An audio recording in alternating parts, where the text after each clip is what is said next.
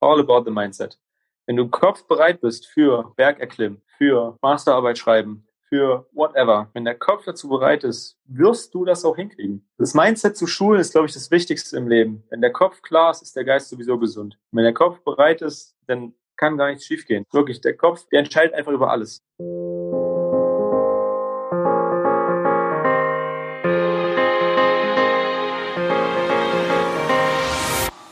Hi und herzlich willkommen zum Team Deutschland Podcast Folge 16. Wir begleiten weiterhin die besten deutschen Sportlerinnen und Sportler auf ihrem besonderen Weg zu den Olympischen Spielen in Tokio. Die sind um ein Jahr verschoben, finden hoffentlich im Jahr 2021 statt. Gibt uns mehr Zeit, mit den verschiedensten Sportlerinnen und Sportlern aus Deutschland zu sprechen. Mein Name ist Jens Behler und ich begleite die Athletinnen und Athleten hier im Podcast auf ihrem Weg. Heute, ihr habt es schon gehört, sprechen wir mit Kanute Jules Oelze über seinen Sport, über Kanu-Rennsport, über seine Disziplin, den Kanadier, Kanadier Zweier, aber auch über sein besonderes äh, Mindset, seine mentale Stärke, warum er den Sport so liebt und natürlich wie immer seit neuestem auch über seinen Weg und seine besonderen Momente und Meilensteine auf dem Weg nach Tokio. Bevor wir aber starten, möchten wir uns noch bei unserem heutigen Partner bedanken. Diese Podcast-Episode wird unterstützt von der Sparkassen Finanzgruppe. Und überall in Deutschland stehen die Sparkassen an der Seite der Menschen und ermöglichen ihnen die wirtschaftliche und soziale Teilhabe. Im Sport engagieren sie sich jährlich mit über 90 Millionen Euro für Vereine, das deutsche Sportabzeichen, die Eliteschulen des Sports, Team Deutschland und auch Team Deutschland Paralympics. Und warum? Weil die Sparkassen fest daran glauben, dass wir nur gemeinsam allem gewachsen sind. Genau, und nur gemeinsam geht auch dieser Podcast. Deswegen freue ich mich jetzt auf unseren Gast. Herzlich willkommen, Jules Oelze. Hi, hi, ich freue mich auch, hier sein zu dürfen. Jules, Spitzensportler haben immer wenig Zeit. Schön, dass du Zeit gefunden hast. Wo erwische ich dich denn gerade? Wir sind ja jetzt gerade in der Off-Season. Unsere Saison ist ja beendet. Meine wurde auch ein bisschen früher beendet als erhofft, geplant. Und unser offizieller Trainingsstart für die nächste Saison ist nächste Woche. Ich bin jetzt seit vorgestern wieder zurück aus dem Urlaub. Habe jetzt wieder angefangen, so ein bisschen reinzufinden ins Training, um mich wieder vorzubereiten, damit ich dann halt nächste Woche nicht erst bei Null anfange, sondern dort auch schon wieder einen gewissen Stand habe, dass ich dann dort direkt 100% einsteigen kann. Normale Trainingswoche, wie sieht die bei dir aus, wenn es dann nächste Woche losgeht? Ja, also wir haben so ungefähr drei bis vier Einheiten am Tag. Montag, Dienstags, Donnerstags, Freitags haben wir vier Einheiten. Mittwochs haben wir dann zwei bis drei, dann haben wir auch den Nachmittag dann nochmal frei. Und dann je nachdem, in was für einer Woche wir uns befinden, ob hoch, mittel oder tief, haben wir dann entweder bis Sonntag Mittag Training oder bis Samstag Mittag Training und in einer tiefen Woche dann nur bis Freitag Mittag. Aber dann auch schön gemischt auf dem Wasser und im Kraftraum. Ja, genau. In den normalen Trainingstagen sind wir halt ein, zwei, manchmal sogar dreimal auf dem Wasser. Und dazu kommen dann läuferische Aspekte, andere athletische Aspekte, viel Krafttraining, weil wir auch eine sehr kraftorientierte Sportart sind. Und das mischt sich dann sehr breit durch. Aber natürlich liegt der Hauptanteil liegt im spezifischen Bereich auf dem Wasser. Kommen wir zu deiner Sportart. Kanu-Rennsport. Disziplin Kanadier. Da musst du, glaube ich, nochmal eine kurze Einführung geben. Worum geht es eigentlich? Ganz einfach gesagt, wir sitzen in einem Boot und müssen ganz schnell von A nach B fahren. Am besten halt so schnell wie es geht und schneller als die anderen. Ja, und am Ende geht es bei der Sportart darum, dass derjenige am erfolgreichsten ist, der die meisten Schmerzen aushalten kann. Weil egal was für eine Strecke wir fahren, es tut hinten raus verdammt weh.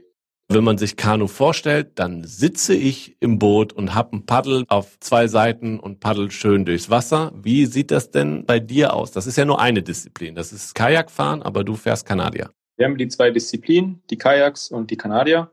Die Kajakfahrer, die sitzen, haben auch einen Steuer und haben zwei Paddelflächen und paddeln halt auf beiden Seiten. Wir Kanadier, wir, wir knien im Boot und haben halt nur eine Paddelfläche und fahren auch immer nur auf einer Seite. Man fährt nicht im Kreis, weil man lernt das Steuern. Das macht man über das Paddel. Man steuert dann über Paddelschläge, über das Ausheben hinten. Also im Grunde genommen fährt man so eine ganz, ganz leichte Schlängellinie. Wenn man halt den Paddelschlag beginnt, fährt man ganz leicht in die andere Richtung. Man muss dann immer mit dem Steuerschlag wieder ausgleichen. Aber das ist mittlerweile so im Gefühl, ja, das, darüber denkt man halt gar nicht mehr nach. Das passiert einfach. Aber gibt es da irgendwie zwischen Kanadiern und Kajaks irgendwelche Reibereien? Ist man sich total grün, aber schon ein bisschen auch fast eine eigene Sportart. Ja, ich sag mal, jede Disziplin ist ja irgendwo seine eigene Sportart. Natürlich neckt man sich immer ein bisschen mit den Sitzpaddlern und die, die knien und bloß auf einer Seite fahren, das nicht verstanden haben. Aber das ist alles halt nur so ein Teamnecken, würde ich es nennen. Und trotzdem ist man aber cool miteinander und versucht sich dann halt gegenseitig trotzdem zu unterstützen, wo halt auch über die Jahre auch tolle Freundschaften dabei entstehen. Ihr seid morgens früh auf dem Wasser, total schön, ruhige See. Ihr stecht da alleine mit eurem Paddel ein. Das hat so ein bisschen was äh, fast Romantisches, Naturverliebtes. Seid ihr denn da eher unter euch alleine? Also trainiert ihr gerne alleine oder seht ihr euch auch als Team, als Mannschaft? Wir sind trotzdem ein Team. Morgens unsere erste Einheit sieht so aus, dass wir da 10, 12, 15 Kilometer GR1 fahren, wo wir einfach nur lang hin paddeln quasi. Und das fährt man immer schon in mehreren Gruppen. Die Gruppen wechseln auch mal. Auch die Belastungen fährt man zusammen, gegeneinander. Also man ist da weniger allein, als man denkt. Also wenn ich es mit einem Schwimmer vergleiche, der wirklich komplett nur für sich ist, da im Wasser nichts hört, nichts wirklich anderes sieht, da sind wir schon als Team. Und man merkt auch, wenn man im Team zusammen trainiert, dass man sich auch dort immer besser pushen kann und viel näher an die Grenzen rankommt, als würde man komplett alleine trainieren. Und wann entscheidet man sich, fängt man immer mit dem Kajak an oder hast du mit dem Kanadier angefangen? Ich denke mal, das ist recht unterschiedlich. Bei mir war es damals so, ich bin vom Schwimmen zum Kanu-Rennsport gekommen. Ich wurde damals auch zuerst ins Kajak gesteckt, aber meine ganzen Freunde, die ich halt kannte, die waren im Kanadierbereich und darum bin ich dann auch zum Kanadierbereich gegangen gibt da nicht so den Standardeinstieg, erst Kajak und dann einige wechseln zum Kanadier. Was einem halt besser gefällt, wo man am Anfang mehr Lust drauf hat. Ich, sag mal, ich war ein zwölfjähriger Junge. Natürlich habe ich dann mehr Bock mit meinen Jungs dann da zusammen zu, zu, trainieren, als irgendwo, wo ich halt nicht so wirklich Lust drauf hatte. Ich kannte die halt und darum habe ich gesagt, hier, ich will Kanadierfahrer sein, weil da sind noch die ganzen Leute, die ich kannte. Dann machst du das jetzt, seitdem du zwölf bist. Dann übt das sicherlich eine starke Faszination auf dich aus. Was fasziniert dich am meisten am Kanu-Rennsport? Das ist auf jeden Fall eine schwierige Frage, weil unsere Sportart, wie ich schon sagte, sehr schmerzbehaftet ist, das ganze Training. Aber am Ende ist, wir kommen so viel rum, wir haben schon so viele schöne Orte gesehen. Wenn man das lang genug macht und sich dahinter kniet und dann auch irgendwann erfolgreich ist, ist das halt ein Feeling, was, glaube ich, jeder Sportler kennt. Das will man einfach nicht mehr missen. Und dafür reißt man sich gerne den Arsch auf und dafür gibt man dann viel mehr. Ich kann mich zum Beispiel an eine Situation erinnern, das war 2018 nach der Saison. Da sind wir nach Japan geflogen, um schon mal die ganzen Örtlichkeiten auszukundschaften, weil wir etwas früher hätten hinfliegen müssen, um dort schon zu trainieren. Und da waren wir in so einem ganz süßen Dorf im Süden der Insel Japans. Und das war so schön, da zu paddeln. Der, der Fluss war kristallblau, links und rechts sind die Berge hochgeschossen. Und das war echt so ein episches Bild. Das war wirklich so Natur pur. Und das habe ich auch immer noch im Hinterkopf, weil das echt unglaublich schön war und entschädigt für die Qualen im Kraftraum. Obwohl ich den Eindruck habe, wenn ich so über deinen Instagram-Feed gucke, du auch gerne im Kraftraum bist. Also auch das vielleicht ein Part, der dir sehr viel Spaß macht in deinem Sport.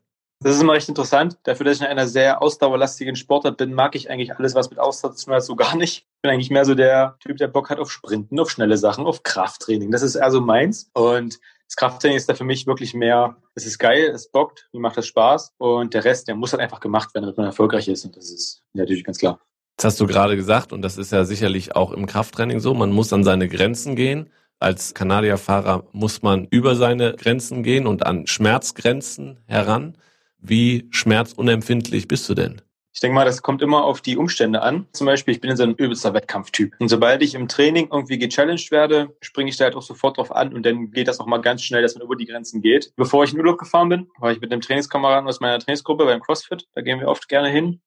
Und wir hatten auch unseren Diagnosetrainer mit dabei, der auch Laktat genommen hat. Und da hat man natürlich dann gegeneinander angetreten, hat sich dann gegenseitig motiviert, so face-to-face -face quasi das Workout gemacht. Und dann sind halt die Laktatwerte nach oben geschossen und man war auch völlig im Eimer. Aber das sind so diese kleinen Momente im Training, die dann auch zum Wettkampf werden und die halt mega viel Spaß machen. Spannend, weil das hat äh, Thomas Röhler, der Sperrwurf-Olympiasieger, den wir hier im Podcast hatten, genau so auch erzählt. Also ist es irgendwie was, was Sportler verbindet. Er braucht diese kleinen Wettkämpfe auch im Training. Ja, auf jeden Fall. Das ist sehr, sehr wichtig. Weil sonst würde ich mal sagen, lullt man sich ein und schmort so den eigenen Saft. Aber wenn man dann auch mal gezeigt wird von anderen Leuten, nee, Dicker, ich bin gerade ein bisschen besser, straf dich mal, dann will man sich ja die Böse auch nicht geben. Natürlich hält man entgegen.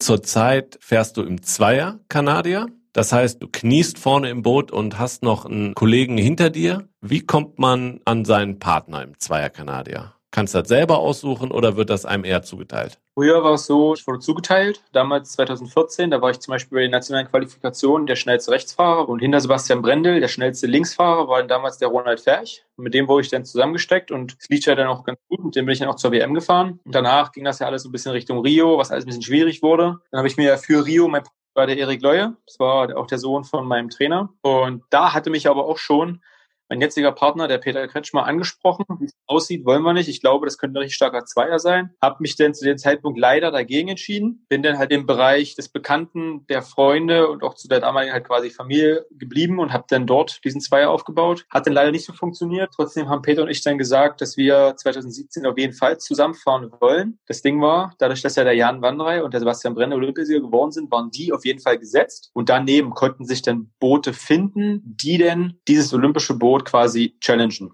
Und das haben wir dann gemacht. Wir haben uns dann zusammengefunden, haben zusammen trainiert und sind dann halt gegen die angetreten. Recht erfolgreich, kann man sagen. Aber da kommen wir vielleicht nachher im Rückblick nochmal auf deinen Weg hin, dass ihr dann auch zweimal Weltmeister geworden seid in dieser Bootsklasse. Jetzt finde ich auch total interessant, wo wir gerade drüber gesprochen haben. Ihr seht euch schon als Mannschaft, ihr trainiert zusammen, aber im Endeffekt darf nur ein deutsches Boot zu den Olympischen Spielen. Ich weiß gar nicht, wie es bei der WM aussieht, ob da auch nur ein Boot ist oder ob es auch in Deutschland zwei, Deutschland drei gibt, wie im Bobfahren, ist ja eine starke Auslese. Ihr trainiert jetzt mal einen ganzen Olympiazyklus zusammen, seid ein Team und nachher seid ihr aber auch Konkurrenten. Also ich vergleiche das immer, wir haben Skulls, ist ja beim Rudern genauso, eine Serie, wo wir die, ähm, die Skuller im Rudern mitverfolgen auf YouTube. Ist bei euch genauso. Wie geht man damit um? Natürlich ist es eine schwierige Situation, weil man halt wirklich immer direkt Konkurrent ist. Es gibt natürlich auch hier und da mal ein paar Reibereien, aber ich denke mal, die sind ganz klar am Ende ist es halt trotzdem wichtig, dass man am Land wirklich fair miteinander umgeht, dass man sich respektiert, dass man sich wertschätzt, dass man keine krummen Dinger macht, solange halt auf dem Wasser auch alles fair vonstatten geht. Wenn jemand schneller ist als ich, dann ist er schneller. Es gibt mir nicht das Recht, am Land irgendwie ihm sauer zu sein. Muss er sauer auf mich sein, wenn er schneller ist. Und genauso, das ist auch so meine Philosophie, so will ich das auch handhaben, dass man sich respektiert, wertschätzt, auch an Land Kumpels, Bekannte, was auch immer sein kann. Und solange halt alles auf dem Wasser fair abgeht und wir dort halt einen fairen Wettkampf miteinander machen können ich meine, ihr fahrt auf euren eigenen Spuren Richtung Ziel. Wie kann man denn, also das kann ich mir schwer vorstellen, wie man da unfair miteinander umgehen kann. Man kann weder faulen, man kann einem reinfahren, aber das wäre sehr offensichtlich. Was kann da passieren? Dass ein paar Absprachen halt getroffen werden, die andere bekommen die Informationen, andere halt dann wiederum nicht. Wenn halt hintenrum Sachen erzählt werden, die nicht zutreffen oder Sachen gesagt werden, dass einer was gesagt hat, was dann auch nicht zugetroffen ist. Ich finde trotzdem, man soll halt fair bleiben und man sollte nicht hintenrum sagen, äh, der war halt schneller, der hat irgendwie bla und hm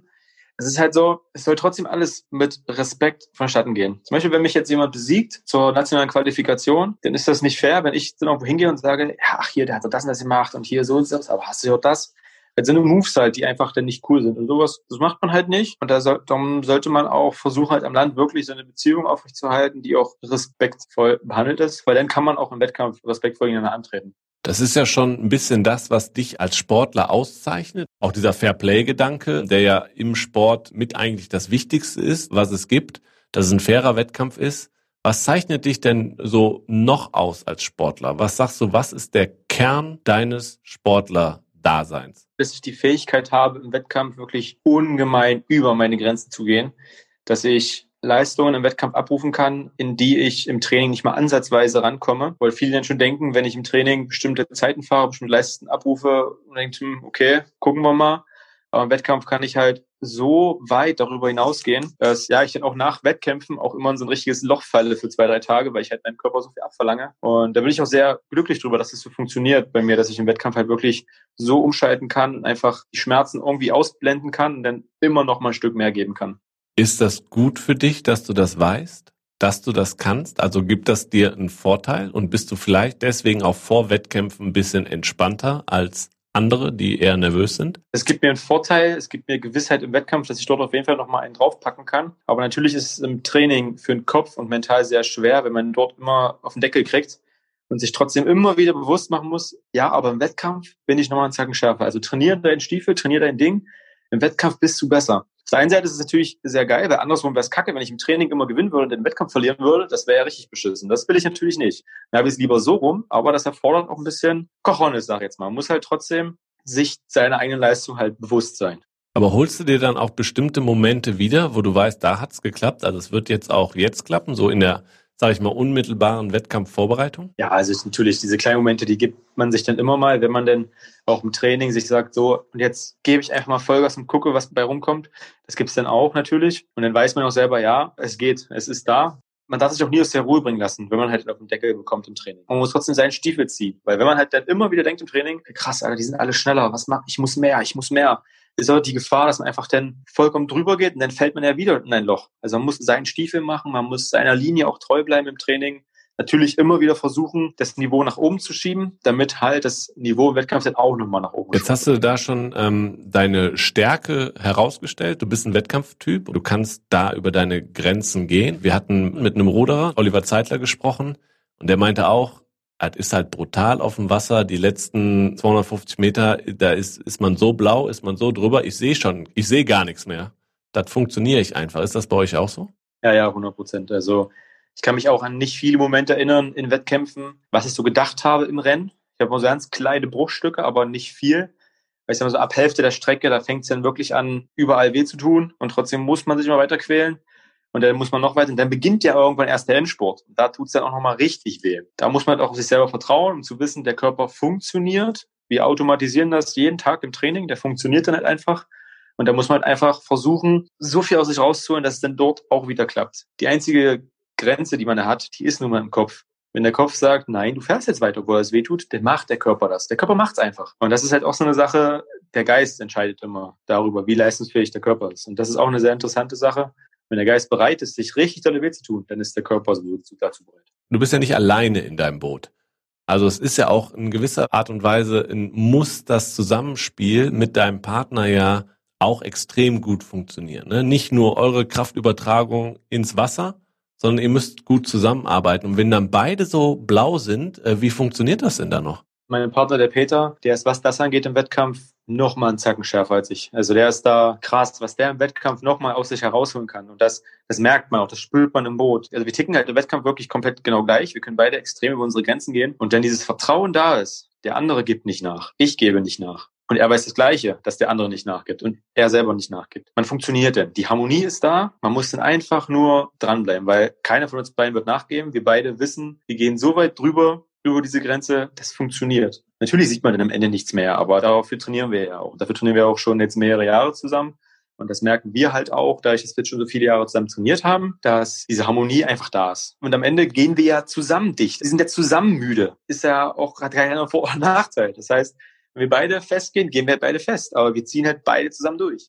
Aber ihr müsst ja immerhin noch gleichzeitig das Paddel einstechen. Also da muss er, wenn er hinter dir kniet, immer noch ein bisschen mehr auf dich achten. Also er muss schon immer noch einen Tick weit mehr Sicht haben. Das auf jeden Fall, aber das ist ja auch, das ist so ein Harmonieding, das ist dann irgendwann drin, das ist im Gefühl, das, das spürt man denn man passt sich ja auch aufeinander ab. Ich passe mich aufs, an seinen Schlag an, er passt sich an meinen Schlag an. Wir sind jetzt auch mittlerweile schon so viele Rennen gefahren, das ist einfach jetzt schon drin. Wir wissen genau, was, wann der andere macht. Der andere weiß, was er denkt, was er machen könnte. Das ist so eine Connection, die man einfach hat. Und das ist auch ein sehr, sehr gutes Gefühl, wenn das so funktioniert. Dafür müsst ihr nicht mehr oft im Training zusammenfahren. Also Training funktioniert eigentlich bei euch viel alleine im Boot, aber und alleine im Kraftraum, klar, aber Zweier übt ihr gar nicht so oft. Dadurch, dass er aus Leipzig kommt und ich aus Magdeburg, trainieren wir eh nicht viel zusammen. Wir trainieren halt zusammen, wenn wir zusammen in den Lehrgängen sind. Aber selbst da trainieren wir halt so lange, bis das, das Boot läuft, bis wir uns gut fühlen. Und dann suchen wir uns einzelne Einheiten raus, die wir halt denken, die wir brauchen, um dann halt wirklich im Wettkampf 100% fit zu sein. Weil die Leistung, die macht man trotzdem im Einer, im Einer-Training. Wir haben viel über deine Stärken gesprochen. Gibt es auch, wo du sagst, da habe ich echt noch eine Schwäche, da muss ich an mir arbeiten, da habe ich noch Potenzial? Ja, auf jeden Fall. Was ich eingangs schon gesagt hatte, diese ganzen Ausdauersachen, die fallen mir halt nach wie vor immer noch sehr schwer. Und ob es jetzt lange GA2-Strecken sind, wo wir sowas wie viermal 1500 Meter fahren oder fünfmal 1000 Meter oder sowas, die fallen mir halt wirklich schwer, dort auf einem bestimmten Niveau die absolvieren. Da arbeite ich aber auch mit dran. Und da versuche ich wirklich jedes Mal jetzt aufs Neue dort immer wieder mehr zu geben, damit ich einfach diese Schwäche halt ausmerzen kann. In diesen kurzen Trainings, in den Intervalltrainings, da wo man ballern kann, da, das borgt halt, da da steigere ich mich rein und da tue ich mir auch richtig weh. Aber bei diesen anderen Sachen, bei diesen langwierigen Sachen, da tue ich mich schwer. Aber das ist auch eine Einstellungssache, das ist eine Trainingssache. Auch das kann man trainieren, bereit sein, um sich auch dort in diesen Sachen zu quälen. Das habe ich mir angenommen und dort gebe ich, oder da habe ich jetzt auch mein Primat drauf gelegt, dass ich dort einfach auch wieder fitter werde. Also ist quasi Einstellungstraining. Hast du denn da irgendwie einen Trick gefunden, wo du sagst, damit klappt es besser? Keinen wirklich nennenswerten Trick. Kann man auch wirklich gar nicht betiteln. Das ist auch alles eine Einstellung, das ist eine Motivationssache. Von vornherein darf man nicht blockieren vor solchen Einheiten. Man muss auch von vornherein schon bereit sein, auch sich in diesen Einheiten einfach weh zu tun. Man muss bereit sein, in allen Bereichen Gas zu geben. Und was natürlich sicherlich auch hilft, wenn man ein großes Ziel vor Augen hat. Warum tut man sich das eigentlich jeden Tag an? Und dass man da denkt, okay, da wartet noch was auf mich. Was wäre das für dich? Natürlich ganz klar die Olympischen Spiele. Also das ist für mich so mein Ziel und dafür gebe ich alles und danach richte ich auch alles aus. Du warst noch nie bei Olympischen Spielen. Wie stellst du dir das denn vor? Auf jeden Fall besonders, denke ich. Das ist auf jeden Fall eine ganz andere Hausnummer, weil die Olympischen Spiele sind einmal alle vier Jahre, in diesem Fall alle fünf Jahre hoffentlich. Und das ist, denke ich mal, noch was ganz anderes. Da geht man noch mit einem anderen Mindset rein, weil das ist ein Rennen aus vier Jahren. Das ist immer noch was ganz Besonderes. Ich kann es mir jetzt so noch gar nicht vorstellen, wie es denn sein würde, weil ich war halt leider noch nie da. Ich weiß halt nur, was mein Partner mir damals erzählt hat, weil der war ja 2012 schon bei den Olympischen Spielen, hat dort auch gewonnen. Er hat auch gesagt, er ist nie einer, der nervös ist vor Rennen. Das ist nur ganz kurz, ganz minimal. Aber Olympia, da ging ihm der Stift. Und ich mir denke, krass. Weil das wird auf jeden Fall nochmal einen Zacken schärfer. Ich hoffe, dass ich die Möglichkeit habe, das zu erleben. Dafür gebe ich halt alles, das erleben zu können. Und dann kann man sich danach nochmal unterhalten, wie es einem ging, kurz vor diesem wichtigen Rennen. Aber jetzt hast du gerade schon kurz angedeutet, vor den Olympischen Spielen in Rio, jetzt vor vier Jahren, war es eine schwierige Zeit, aber danach wahrscheinlich sogar noch schwieriger, weil du hast die Quali knapp verpasst, bist nicht gefahren. Was hat das mit dir gemacht? Ich bin natürlich dann da auch erstmal ein ziemliches Loch gefallen. Kam es auch dazu, dass dann äh, es zu einem Trainerwechsel kam und hatte eine Weile gedauert, mich wieder zu fangen. Aber ich bin ja in diesem Jahr dann noch die U23 WM gefahren und die mir aber auch viel Spaß gemacht hat, wo man auch coole Leute dabei hatte, mit denen man auch geil trainieren konnte. Und nachdem dann halt feststand, dass ich mit meinem jetzigen Partner zusammenfahren werde, habe ich dann einfach Augen zu und durchgedacht. Ne? Also was soll halt schon passieren? Ich will zu Olympia, das ist halt mein Traum und dafür tue ich alles. Das habe ich damals auch schon so gedacht. Und das Ziel war halt vor Augen. Der Zweier stand, dass wir das probieren wollen. Und genau in diese Richtung haben wir hingearbeitet. Ich finde das auch faszinierend, weil es sind ja dann vier Jahre ne, bis zu diesem Ziel. Also dann muss man schon eine intrinsische Motivation finden, sagen so, ja, das war jetzt, ich muss mir aus meinem Loch Quali verpasst, muss ich mich rauskämpfen? Was hat dir geholfen, da zu sagen, ich pack's nochmal neu an? Vier Jahre, egal, ich zieh's durch. Das hat mir geholfen, weil ich einfach wusste, dass mein Weg 2016 noch nicht vorbei ist. Also ich wusste halt wirklich, dass zu dem Zeitpunkt, ich bin jung, ich habe noch so viel vor mir, ich bin auch Sportler aus Leidenschaft, ich werde sowieso weitermachen. Wie das am Ende funktioniert, weiß ich nicht, aber ich hätte auf jeden Fall nicht aufgehört. Dann denkt man sich halt, hm, was mache ich jetzt? Also entweder ich ziehe es durch oder halt nicht. Entweder ich bin jetzt konsequent und gebe Vollgas oder halt nicht. Ich habe mich halt für den Weg entschieden, konsequent zu sein, durchzuziehen und halt alles daran zu setzen, wieder ganz nach vorne zu kommen. Was ich auch gelesen habe, dass du dann, als dann auch zum Bruch mit deinem damaligen Trainer kam, dass du das eher mehr auch für dich selber in die Hand genommen hast, dein Training, dass du mehr versucht hast, individuell mehr auf deinen Körper zu hören und sagen, okay, eigentlich bin ich der Experte von meinem Körper und deswegen müsste ich auch der beste Trainer für mich sein. Kann man das so sagen? Nein, das ist schwierig. Weil man braucht am Ende braucht man ja trotzdem die Leute, die, die einen beobachten, die, die auf einen aufpassen, die auch einem so diesen Trainingsplan schreiben, weil es gibt ja vorgefertigte Rahmentrainingskennziffern, äh, die wir halt trotzdem absolvieren müssen, um halt bestimmte Leistungen zu erreichen. Mhm. Also wann muss ich wie trainieren? Da brauche ich auch meine Trainer. Aber am Ende ist es ja trotzdem so, dass das Gefühl, was man selber hat, über alles andere steht, bin ich der Meinung. Man muss halt dann versuchen, darauf zu hören, wann kann ich mehr machen, wann kann ich draufhauen, wann kann ich richtig Gas geben aber halt natürlich auch das Gefühl, oh, jetzt muss ich hier ein bisschen aufpassen, weil sonst geht es in eine falsche Richtung, jetzt muss ich ein bisschen vorsichtiger sein, muss ich ein bisschen rausnehmen. Und dieses Gefühl, entweder man hat es oder man hat es nicht, aber man kann es dennoch lernen. Das ist halt so eine Sache, was ich damit sagen wollte, dass ich viel mehr versucht habe, auch auf mich selber halt zu steuern. Ist ein bisschen, was ich, wenn ich mit Trainern spreche, immer habe, so die sich selber als lebenslang Lernende bezeichnen. Als Trainer kriegt man immer wieder neue Sportler, man muss sich auf neue Persönlichkeiten einlassen, aber auch Training entwickelt sich weiter, andere Nationen werden besser, man muss sich anpassen. Ist das auch ein bisschen das, was du gelernt hast? Ich lerne jeden Tag noch dazu oder in meinem Sport lerne ich sehr, sehr viel und muss das auch annehmen? Ja, auf jeden Fall. Also es kommen ja immer wieder neue Erkenntnisse raus. Man darf sich halt nicht verschließen und man darf halt nicht nur auf die alten Theorien pochen, weil dafür wandelt sich einfach dieses ganze Geschehen um Fitness, um Sportlichkeit, um Athletik wandelt sich ja alles. Es gibt neue Trainingswissenschaften, neue Erkenntnisse und die versuche ich auch anzunehmen, aufzusaugen und dort halt das Beste rauszuholen. Du blickst also auch über den Tellerrand hinaus und bleibst nicht nur beim Kanusport. Ja, das auf jeden Fall. Das ist mir auch auf jeden Fall sehr wichtig, dass Athlet sein dabei auch noch eine ganz große Rolle spielt. Ich habe ja zum Beispiel auch mit CrossFit angefangen und habe das zum Beispiel im letzten Jahr so ein bisschen vernachlässigt. Und ich glaube, das gemerkt zu haben, dass mir dort einiges gefehlt hat. Wo ich jetzt nach der Deutschen Meisterschaft wieder angefangen habe, mein CrossFit zu machen, habe ich gemerkt, ja, dieses an die Grenzen gehen, das fehlt mir. Beim CrossFit zum Beispiel komme ich an Grenzen ran, die ich im Training beim Paddeln schwer erreiche oder schwerer erreiche. Da denke ich mir halt, wenn ich mich im athletischen Bereich so krass an die Grenze und drüber bewegen kann, es kann doch nur gut sein für auch meinen spezifischen Bereich.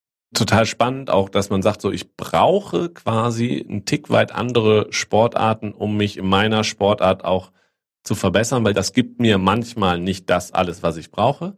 Mir fällt da nur ein, wir haben mit Martin Keimer, dem Golfer, gesprochen. Der braucht halt ja eigentlich sehr, sehr viel Ruhe auf dem Platz. Der meinte aber, er ist ein absoluter Adrenalin-Junkie. Dann hat er halt angefangen, Mountainbike zu fahren, um sich das zu holen. Geil. Ja, genau. Man muss halt dem Körper auch das geben, was er halt braucht. Ne? Und bei mir ist es Auskotzen zum Beispiel im Kraftraum. Genau, um halt auch besser zu werden dann in seiner Sportart, weil er meinte, das, das braucht er auch da. Blicken wir ein bisschen auf Tokio, das große Ziel. Wie warst du denn auf dem Weg dahin? Bis es verschoben wurde und wie siehst du es aktuell? Also fangen wir an, wie war so dein Weg bis dahin? Warst du auf einem guten Weg zu den Spielen oder ihr zusammen, du mit deinem Partner Peter Kretschmer? Den Winter vom Oktober bis März habe ich für mich persönlich den meisten Trainingsumfang geschafft in meiner ganzen Karriere. Ich habe wirklich mehr trainiert als aller Jahre davor und ich glaube, dass ich auf einem sehr, sehr guten Weg war. Ich habe versucht, jede Einheit so gut es geht umzusetzen, gemacht und getan, war sehr zuversichtlich, weil mein Partner zum Beispiel, der war richtig gut drauf. Der hat mich auch im Training chancenlos dastehen lassen. Es gab nur ganz wenige Momente, wo ich mal vorne sein konnte. Der Zweier lief schon echt gut. Wir hatten Spaß am Training. Wir waren auf 110 Prozent im Training, haben echt Vollgas gegeben. Ich denke mal, dass wir echt dieses Jahr eine richtig große Chance gehabt hätten, auch dort zu den Spielen zu fahren. Auch weil wir ja letztes Jahr den Gruppenplatz geholt haben bei der Weltmeisterschaft und dort auch zur Kernmannschaft gehört haben. Wir hätten uns ja nur bei einem Weltcup durchsetzen müssen. Und als dann die Absage kam, ja, wenn halt eine Maschine von 110 Prozent schlagartig auf null runtergefahren wird, geht's halt kaputt. So schlimm war es nicht, aber ich persönlich hatte da wirklich ganz große Probleme mit. Ich kam damit nicht gut klar. Man macht sich das Kopfkino, was ist nächstes Jahr, hält der Körper durch. Man spinnt sich ja da so viel zurecht und ich habe da wirklich lange, lange gebraucht, um das zu verarbeiten und wieder reinzukommen. Habe es auch über die Saison teilweise geschafft, dann wieder wieder mich zu verbessern, aber hinten raus hat einfach die Kraft gefehlt, sodass ich dann halt nach der deutschen Meisterschaft dann gesagt habe, nee, ich kann einfach nicht mehr. Ich habe gerade nicht mehr die Abilities im Training so viel zu investieren, dass ich jetzt wirklich wieder leistungsfähig bin. Ich brauche jetzt den Break und den habe ich mir dann auch genommen und Jetzt geht's mir wieder viel besser. Ich bin wieder auf einem ganz anderen Mindset-Level. Ich freue mich jetzt wieder auf die Saison. Ich bin jetzt bereit, noch mehr zu geben. Es ist jetzt quasi ein zweiter Anlauf. Ich weiß, was mein Körper letztes Jahr ausgehalten hat. Das heißt einfach nur, dass er eigentlich noch mehr aushält, weil noch bin ich hier. Von daher denke ich mir all in, ja. Vielleicht ist die einzige Chance, die ich jemals gehabt hatte, nochmal dieser extra Ansporn. Aber vielleicht ist trotzdem das die einzige Chance, die ich jemals haben werde, die Olympischen Spiele zu sehen. genau dafür ist es doch eigentlich wert, wirklich alles zu investieren, was man hat. Sind total unterschiedliche Stimmen, die ich höre, wenn ich mit Sportlerinnen und Sportlern spreche, wenn es genau um diesen Punkt der Verschiebung geht. Ne? Und da sieht man halt auch, wie individuell jeder Sportler, jede Sportlerin gerade in ihrem Karriereplanung quasi ist. Es gibt ja auch welche, für die ist dieses Jahr mehr vielleicht gut oder gerade ganz schlecht, weil sie am Ende ihrer Karriere sind. Du bist mittendrin, aber trotzdem natürlich die Gedanken so, es könnte die letzte Chance gewesen sein und besonders bitter, wenn man extrem gut drauf war. Ne? Euer Boot, der Zweier Kanadier, ist qualifiziert. Ihr habt den Quotenplatz für Deutschland geholt, heißt aber nicht automatisch, dass ihr fahrt. Nein, nein, nein. Also wir haben halt den Quotenplatz geholt. Dadurch haben wir quasi, ich nenne es mal so einen kleinen Bonus, aber das soll es nicht sein. Es wäre so ausgesehen, dass wir uns halt bei der nationalen Quali hätten wir einfach nur zeigen müssen, dass wir quasi paddeln können. Wir hätten unter die ersten vier auf unserer Schlagseite kommen müssen. Und dann hätten wir uns für den Weltcup qualifiziert und dort wäre ein Boot gegen uns gefahren, was denn bei der nationalen Quali sich halt durchgesetzt hätte. Dann hätten zwei Boote gegeneinander gefahren und das Boot, was dort gewonnen hätte, wäre beim Weltcup gegen uns gefahren. Und wenn wir dort das Boot geschlagen hätten und unter die ersten drei gekommen wären, wären wir qualifiziert gewesen. Hätten wir das nicht geschafft, hätten wir nicht unter die ersten drei geschafft oder hätte das andere Boot uns geschlagen, hätten wir noch einen zweiten Weltcup gehabt, wo das gleiche nochmal gewesen wäre und dort, wenn wir im ersten verloren hätten, hätte das Boot, wer denn gefahren, das dort gewinnt. Okay. Aber diesen Plan gibt es jetzt analog eben dann im Jahr 2021, um da das nationale Boot auszufahren. Soweit ich weiß, sieht das genauso aus, weil wir sind ja nach wie vor Kernmannschaft. Nach wie vor haben wir den Quotenplatz geholt. Also rein theoretisch von allen Informationen, die ich habe, sollte das so sein. Keiner hat so eine Zeit mal gehabt, also weiß auch niemand zu 100 Prozent oder noch nicht, wie es denn aussieht. Ja, und da ist halt das, was ich eingangs gesagt hatte, da hoffe ich einfach, dass alles fair abläuft, mit Respekt abläuft und dass halt am Ende jeder die gleichen Chancen hat oder jeder die Chancen hat, die er sich im letzten Jahr halt erkämpft hat. Ja. Wir blicken ein wenig auf deinen Weg zu dem Zeitpunkt, wo wir uns jetzt unterhalten. Du hast uns, wie auch die Gäste zuvor, fünf Bilder geschickt im Vorhinein. Hier im Podcast, die Zuhörer können die Bilder natürlich nicht sehen. Aber Sie können sie dann, wenn der Podcast online kommt, auf den Team Deutschland Social Media Kanälen sehen. Da werden wir sie dann zur Verfügung stellen. Ich beschreibe sie aber auch ein bisschen und du erzählst mir, warum du diesen Moment ausgewählt hast, warum dich dieser Moment vielleicht auch geprägt hat auf deinen Weg dorthin, wo du jetzt bist. Das erste Bild zeigt dich mit deinem Partner Peter Kretschmer in einem grün-schwarzen Boot und ich meine, es müsste im Ziel sein, weil er umarmt dich von hinten. Ja, das war halt unser erstes Rennen, unser erster Weltcup, den wir zusammen gefahren sind. Und es war so, als ich Peter vor Olympia 2016 gesagt habe, ich fahre nicht mit ihm, hat er mir ein paar Sachen prophezeit und hat gesagt, wenn das so passiert, dann stelle ich dir eine Rechnung von den Olympischen Spielen, weil wir hätten das da auch geschafft. Es kam alles so, wie er es prophezeit hat, weil er war halt auch der Meinung, dass wir 2016 auch schon richtig gut zusammen gewesen wären und dort auch echt, echt rocken können bei diesem Weltcup. Da war es nämlich so, dass wir gegen das Boot, was Olympiasieger geworden ist, das Jahr davor, da haben wir das quasi rausgekickt. Wir haben halt gegen die gewonnen, haben dort auch eine Medaille geholt und haben ja quasi dann bewiesen, dass wir besser waren als die, die halt davor das Jahr Olympiasieger geworden sind. Hat er mich halt umarmt und mir ins Ohr geflüstert, so, Rechnung 20.000 Euro kommt jetzt. Und das war halt irgendwie, war ziemlich cool, aber das war halt ein sehr emotionaler Moment. Also das war halt echt ein unglaublich schönes Rennen, auch wenn man sich das Rennen auf YouTube anguckt. Das deutsche Boot, das andere deutsche Boot stand direkt neben uns. Wir waren nie weiter auseinander als ein oder zwei Meter. Das war wirklich so ein Kopf an Kopf, krasses Rennen. Und was wir dann zum Glück auch für uns entscheiden konnten. Und da war natürlich dann Emotion pur. Das nächste Bild zeigt wieder euch beide. Diesmal keine innige Umarmung, aber ihr zeigt beide mit dem Finger in die Luft oder zur Seite. Gefühlt, wenn das das Ziel ist, ihr seht relativ entspannt aus, muss ich sagen. Aber obwohl ihr sicherlich wieder über eure Grenzen gegangen seid, was war das für ein Zieleinlauf? Ja, das Ding war, dass in Deutschland gab es eine kleine Tradition, dass es seit über zehn Jahren kein Boot mehr geschafft hat, zweimal hintereinander besetzt zu sein für die Weltmeisterschaft. Und in diesem Rennen haben wir genau diese Tradition gebrochen. Rennen haben wir gewonnen. Das war, glaube ich, unser siebter Sieg in Folge. Wir haben bis dahin kein Rennen verloren, kein Finale verloren. Es war halt der Startschuss dafür, dass wir als deutsches Boot das zweite Mal in Folge auch als deutsches Boot bei der WM an den Start gehen können. Das ist mein absolutes Lieblingsbild. Das liegt auch hier hinten noch, weil ich habe meine Wohnungsstreiche. Ich mir das ausdrucken lassen und das hängt halt bei mir in der Wand.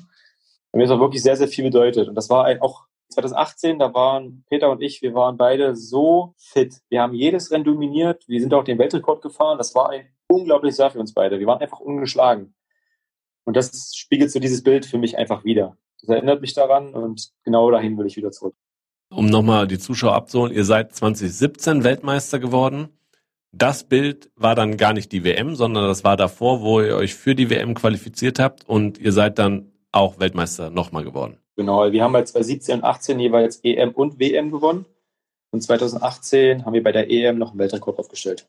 Wir kommen zum nächsten Bild. Diesmal nicht im Zweier-Kanadier, sondern du alleine, aber selber Fingerzeig. Also auch im Ziel, aber diesmal alleine. Das war äh, zur nationalen Quali 2019. Da sind wir gerade das 250 Meter Finale gefahren. Und da hat Peter gewonnen und ich bin Zweiter geworden. Wir haben uns beide einfach im Ziel angeguckt und so, ah, geil. Also klar, man ist gegeneinander gefahren, aber irgendwie haben wir das zusammen gewonnen. Aber erst, ich war Zweiter, wir haben das zusammen gewonnen und das war ein geiles Gefühl. Okay, nächstes Bild. Wieder Zieleinlauf, wieder du alleine, ohne Fingerzeig diesmal. Das Ruder liegt auf dem Wasser, würde ich sagen, aber du schaust auch relativ glücklich aus. Das war bei den Berlin-Finals. Das war auch irgendwie ein cooler Moment. Erstmal, weil das ein echt geiler Wettkampf war, weil der super organisiert war, was echt viel Spaß gemacht hat, wo wir auch als Sportler echt gute Aufmerksamkeit bekommen haben. Und da bin ich im Halbfinale gegen Peter ausgeschieden. Was aber an sich nicht schlimm war, weil ich habe halt ihn verloren, aber das war für mich vollkommen okay. Aber trotzdem war das ein schöner Moment. Ich finde das Bild auch schön, weil das auch wieder viel widerspiegelt. Das war auch direkt bevor wir zur WM angereist sind. Und ja, da blicke ich trotzdem immer wieder gern zurück. Auch warnend, aber auch mit Motivation. Aber da muss man vielleicht auch die Zuhörerinnen und Zuhörer abholen. Ihr seid ja normalerweise immer ein bisschen außerhalb der Städte auf Regattastrecken. Und ich glaube, bei diesen Finals in Berlin, ihr wart mitten in der Stadt, oder? Eastside Gallery und das war echt geil, weil echt viele Zuschauer waren. Das hat echt gebockt. Und das war ein cooles Feeling. Aber ist das vielleicht auch, wenn wir jetzt mal über Aufmerksamkeit für deine Sportart sprechen, wo natürlich der Kanurennsport jetzt nicht unbedingt die aufmerksamkeitsstärkste Sportart ist in Deutschland, außerhalb der Olympischen Spiele, weil bei Olympia immer dann, es heißt, die Kanoten retten immer den deutschen Medaillenspiegel quasi, aber solche Events müsste es das öfter geben? Ja, ich denke mal, sowas sollte es öfter geben. Vor allem halt auch so eine Sprintstrecken, die sind auch nicht wirklich schlimm oder kontraproduktiv für das Training. Ich sag mal, wenn man jetzt das dann 1000 Meter Wettkampf fahren würde, das würde schon anders reinhauen und da müsste man sich auch anders darauf vorbereiten und das wäre auch, glaube ich, nicht so interessant für die Zuschauer. Aber das waren 170 Meter oder so, das ist ja geil. Das waren Wellen. Ich bin da zweimal reingefallen im Zielsprung das ist ja cool. Das, ist, das nimmt ja auch die Zuschauer halt mit. Man kann da direkt an den Zuschauern vorbeifahren, man kann die grüßen, man kann da machen und tun. Und das war vom Feeling her war das echt schon eine ziemlich coole Nummer. Und so eine kleine Sprint-Cups, so eine, so eine Sprint-Meetings könnte man auch immer wieder machen. Das wäre eigentlich schon eine coole Nummer. Also das hätte es auch dieses Jahr geben sollen, aber ist ja auch ausgefallen leider. Was nicht ausgefallen ist, zeigt das letzte Bild. Deutsche Meisterschaften dieses Jahr, 2020. Und das ist das erste Bild, was du uns geschickt hast, wo du nicht jubelnd im Ziel gezeigt wirst, sondern du ähm, bist schon wieder an Land, aber du hockst da, die Arme auch auf dem Boden, guckst auf den Boden und siehst sehr kaputt, fertig aus und sehr enttäuscht aus. Ja, das war das Rennen, mit dem ich dann auch beschlossen habe, die Saison abzubrechen, zu beenden. A, weil ich halt auch mit äh, muskulären Problemen im Rücken kämpfen hatte. Und B, ich war durch mit der Saison. Ich war nicht mehr bereit. Und dieses Rennen, da sind wir im Zweier gefahren und wurden von zwei anderen Booten geschlagen aus Deutschland, die super Rennen gefahren sind, wo echt sehr schnelle Zeiten gefahren sind, obwohl es knapp über unseren Weltrekord. Also das war sehr beeindruckend, was die Jungs da geliefert haben. Aber wir waren halt beide nicht mehr in der Verfassung. Wir waren beide nicht auf dem Level, wo wir hätten sein können. Das war natürlich für einen sehr erfolgreichen Zweier, der wirklich in vielen Bereichen immer gut am Start war, ist dann Rennen ein Schlag in die Fresse, ganz klar. Und das spiegelt halt auch das Bild wieder, wie ich halt da gehockt habe. Genau so war auch meine Gefühlslage. Ich war jetzt ein bisschen im Boden. Stell dir vor, wie in meinem Kopf einfach nur diese zwei Wörter, what happened, aufploppen. So, das ist so nicht erklärbar. Aber na gut, klar, wenn das Training halt so gelitten hat, wie es bei mir einfach nur gelitten hat. Da Schande auf mein Haupt, ganz klar. Da habe ich selber viel Federn gelassen, aber einfach nur, weil ich nicht in der Lage war, das positiv zu kompensieren. Das klingt so ein bisschen rausredend oder so ein bisschen entschuldigend. Ich will mich da gar nicht rausreden oder entschuldigen. Ich habe dieses Jahr ganz eindeutig versagt. Dieses Bild spiegelt es wieder. Aber dieses Bild zeigt mir halt auch einfach nur umso mehr, jetzt erst recht. Ich will es mir beweisen, ich will es allen beweisen, die nicht daran glauben, will wieder zurück ich will wieder genau diese Leistung abrufen, die ich 2018 abrufen konnte, sogar noch mehr. Und dafür bin ich halt bereit, alles zu tun, um einfach das wettzumachen, was ich dieses Jahr verkackt habe. Auch das aus vielen Gesprächen, die ich geführt habe. Niederlagen gehören halt im Sport eben dazu. Das Wichtigste ist nur, wie man damit umgeht. Das ist ja das Ding. Genau dieser Satz, ich bin mit dieser Niederlage, die ich bekommen habe, nicht gut umgegangen. Und das ist so eine Sache, die triggert mich halt hart, weil ich habe dort einfach versagt. Im in, bei der Niederlage und mit, der um, mit dem Umgang dieser Niederlage. Und das ist eine Sache, die hat bei mir lange gebraucht, das einzugestehen, hat lange gedauert, hat auch viel Kraft gekostet und tat sehr weh. Aber Niederlagen gehören dazu, Fehler machen gehören dazu, nur was man dann daraus macht, das ist entscheidend. Was heißt, du bist damit nicht gut umgegangen? Kannst du das erklären nochmal? Ich führe das zurück auf halt nach März, als dann alles äh, abgesagt wurde. Und es gab halt andere, die kamen damit viel besser klar. Die haben dann durchtrainiert, die haben gemacht mit Tagen. Ich ich konnte es halt nicht. Ich konnte das Training, was verlangt war, nicht wirklich absolvieren. Ich habe es versucht, ich habe alle Trainingslehrgänge mitgenommen, ich habe diese Testwettkämpfe mitgenommen. Aber am Ende der Saison war ich nicht mehr fähig, wirklich so viel zu investieren, wie ich hätte investieren müssen. Und das ist halt so eine Sache, die tut mir sehr weh, die schmerzt mir auch sehr mit meinem, äh, ich nenne es jetzt mal Sportler-Ego, weil das hat dadurch natürlich äh, Positives bekommen. Und so definiere ich halt meine Niederlage für dieses Jahr. Jetzt ähm, sind wir dein, deinen Weg ein bisschen durchgegangen anhand der Fotos, hast Erfolge gefeiert, aber dann eben jetzt auch diese schmerzhafte Niederlage einstecken müssen. Hast aber gesagt, du bist ja mit 12, 13 in den Kanu-Rennsport eingestiegen, kamst vom Schwimmen. Gibt es irgendwas, wenn du jetzt auf diesen Weg zurückblickst, was du deinem 12, 13-jährigen Ich raten würdest auf dem Weg, jetzt im Rückblick? Vertraue darauf, dass du in der Lage bist, alles zu schaffen, was du halt möchtest. Dass ich das schaffe, habe ich schon bewiesen. Dass ich es jetzt nochmal schaffe, werde ich beweisen. Aber genau das ist so ein Ding. Bleibt dran. Siegen beginnt im Kopf. Das ist fast ein gutes Schlusswort. Wir enden mit drei Fragen. Wir haben die Community heute aufgerufen, Fragen zu stellen. Und eine Frage war, hast du schon eine Idee, was du nach deiner sportlichen Karriere machen möchtest? Kann ich so nicht beantworten, weil ich denke, dass ich ein Mensch bin, der seine sportliche Karriere nie beenden wird. Also ich kann mir nicht vorstellen, dass ich jemals mit Sport aufhören werde, weil allein jetzt im Urlaub, meine die zehn, elf Tage, nach drei Tagen bin ich meiner Freundin auf den Kopf gestiegen, weil ich mich bewegen musste, weil ich Sport machen musste, weil ich wurde hibbelig, ich wurde nervig. Ich denke mal, dass mein Leben lang wird mich der Sport begleiten. Im leistungssportlichen Bereich natürlich nicht, aber ich denke mal, dass meine sportliche Laufbahn sich durch mein ganzes Leben ziehen wird. Also ich werde, glaube ich, den Sport niemals an den Nagel hängen. Das ist doch gut. Aber wir haben noch eine Frage bekommen, die schließt quasi an deine Antwort an. Wie schwierig ist es denn, eine Partnerschaft mit dem intensiven Sport, den du parallel treibst, zu vereinen? Man braucht viel Hilfe und man braucht viel Unterstützung auch vom Partner. Wir sind jetzt immer am gucken, das kommt dann dazu, dass sie in Berlin wohnt, ich wohne in Magdeburg. Ist jetzt auch nicht so nah, aber immer noch besser als was anderes, sag ich jetzt mal. Es ist natürlich viel Kompromissbereitschaft muss da sein, muss aber auch viel Hingabe trotzdem da sein, die Beziehung immer aufrechtzuerhalten. Man muss den jeweiligen Partner immer abholen, versuchen über alles zu reden und alles auszutauschen, damit halt nie sich einer irgendwie vernachlässigt fühlt. Aber ich kann einfach nur persönlich sagen, dass ich unglaubliches Glück habe, so eine Frau meinerseits zu haben, die jeden Scheiß mitmacht, die mich immer unterstützt, die mich immer versucht aufzufangen und mich immer versucht abzuholen. Sehr schön. Ich hoffe, das äh, hört sie sich auch an. Vorletzte Frage. Wir gucken uns immer den Instagram-Feed unseres Gastes an. Natürlich alle Zuhörerinnen und Zuhörer sind eingeladen, dir auf Instagram zu folgen. At Jules-Ölze. Da kann man deinen Weg verfolgen. Da kann man auch nochmal zurückblicken, was du alles schon durchgemacht hast. Jetzt ist mir natürlich aufgefallen, der schon die verschiedensten Sportler-Accounts sich anguckt, das sieht sehr, sehr professionell aus. Warum? Es macht mir halt Spaß ich habe mir halt nach 2018 habe ich mir entschlossen, ich bin jetzt fertig mit meiner Bundespolizeiausbildung und warum nicht probieren, warum nicht dort einfach mal ein bisschen was investieren. Habe mich dann durchgefuchst, wie man das so am besten anstellt, habe mir eine ordentliche Kamera besorgt, habe mich mit der Bildbearbeitung durchgefuchst. Für mich ist es halt so ein kleines, schönes Hobby. Ich mache gerne Bilder, ich bearbeite gerne Bilder, ich stehe aber auch gerne vor der Kamera. Ich zeige halt gerne Menschen so meinen Weg, mein Leben, meinen Lifestyle. Und wenn man da wirklich Spaß dran hat und wenn man Freude dran hat, dann kann man das auch nach außen projizieren. Ein bisschen was investiere ich halt auch, finanziell als auch Zeit und von daher denke ich mal, sieht das halt so aus, wie es aussieht. Gut, und ich finde ja immer, das ist nicht das Schlechteste. Wir haben uns darüber auch unterhalten. Das sind über 30.000 Fans und das sind eben 30.000 Fans, die du auch dem Kanu-Rennsport quasi näher bringen kannst oder wie man trainiert oder dich als Sportler präsentierst. Ne? Also das ist ja nicht das Schlechteste.